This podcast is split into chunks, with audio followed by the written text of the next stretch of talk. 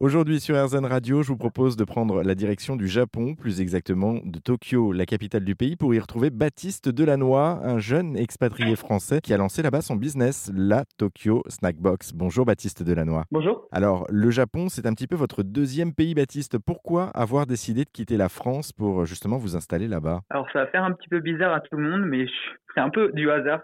C'est-à-dire qu'en fait, j'étais à l'école, puis j'ai eu euh, la chance de pouvoir faire un séjour à l'étranger en tant que deuxième année à l'université. J'ai choisi le Japon pour essayer de me démarquer un petit peu de, des autres personnes qui avaient tendance peut-être à aller dans les pays anglophones, donc euh, surtout l'Australie, les États-Unis. Je me suis dit, bon, je vais tenter l'aventure au Japon, un pays que je ne connaissais absolument pas. Et après un an, en fait, euh, en, tant qu'en échange universitaire, je suis vraiment tombé amoureux du pays. Donc forcément, la culture en elle-même, mais aussi la nourriture, etc. Et de fil en aiguille, j'ai réussi à bah, trouver des stages. Ensuite, j'ai eu la chance de pouvoir faire un deuxième échange universitaire, avoir un diplôme japonais. Et ensuite, bon bah là, à l'heure actuelle, j'ai un CDI, quoi, j'ai un, travail normal en plus de mon activité. Donc, comme vous comme vous l'avez dit, d'avoir lancé ma startup Tokyo Snackbox. La langue, en fait, euh, c'est quelque chose que vous avez appris du coup sur le tas, parce que je présume que le japonais, c'est pas une langue facile non plus à, à appréhender, plutôt que l'anglais, par exemple, qui est assez commun. Alors oui, petite anecdote, quand je suis arrivé au Japon, je savais juste le mot konnichiwa peut-être déjà beaucoup de, de, gens connaissent, donc qui veut dire bonjour. Euh, à part ça, je ne savais absolument rien dire. Comme vous l'avez dit, je l'ai appris sur le tas parce que j'ai pas été en école de langue, euh, donc vraiment j'apprenais en parlant avec des, des, amis japonais. Donc je vais l'avouer au début, c'était très très très difficile, mais au fur et à mesure, j'ai pris un petit peu des cours en ligne quand même, euh, mais au fur et à mesure, voilà, j'ai réussi de fil en aiguille à pouvoir parler. Et puis bon, à l'heure à l'heure actuelle, à l'heure d'aujourd'hui, je travaille en japonais. Donc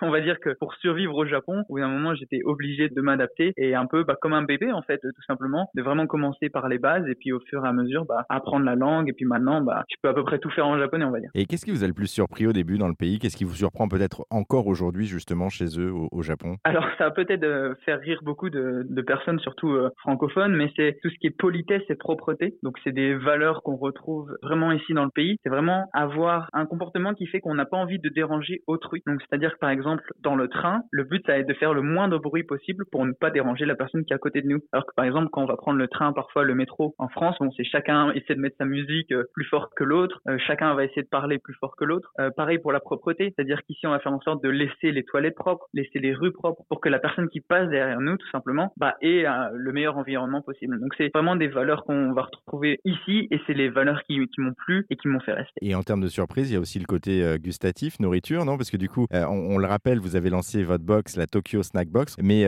mais cette découverte culinaire aussi avec des, des produits qui sont vraiment insolites euh, qu'est-ce qui vous a complètement paru dingue là-dedans? Alors, ce qui a le plus dingue, en fait, c'était vraiment tout ce qui est salé. C'est-à-dire par rapport en France, bon, moi, quand je rentrais en France euh, de l'école, c'était tartine de pain euh, avec du chocolat trempé dans du lait. Ici, en fait, au Japon, quand ils rentrent de l'école, parfois, ils mangent vraiment des, des snacks sucrés, mais ça va être des snacks au salami, quoi, au saucisson. Ça va être du snack bah, lié au poisson. Je sais qu'en France, bon, surtout quand on est enfant, quand on n'a pas tous forcément une bonne expérience de tout ce qui est poisson, ici, vraiment, le poisson, c'est le, Japon, hein, on, est, on est sur une île.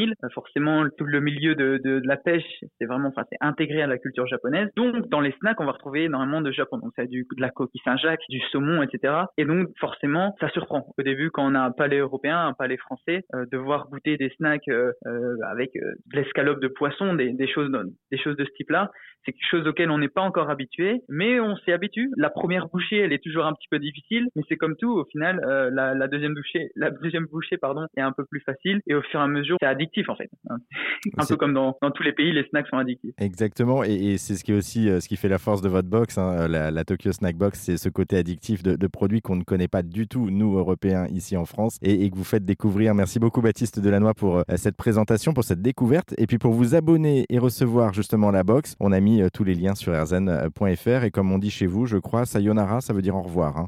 C'est exactement ça. Merci à vous.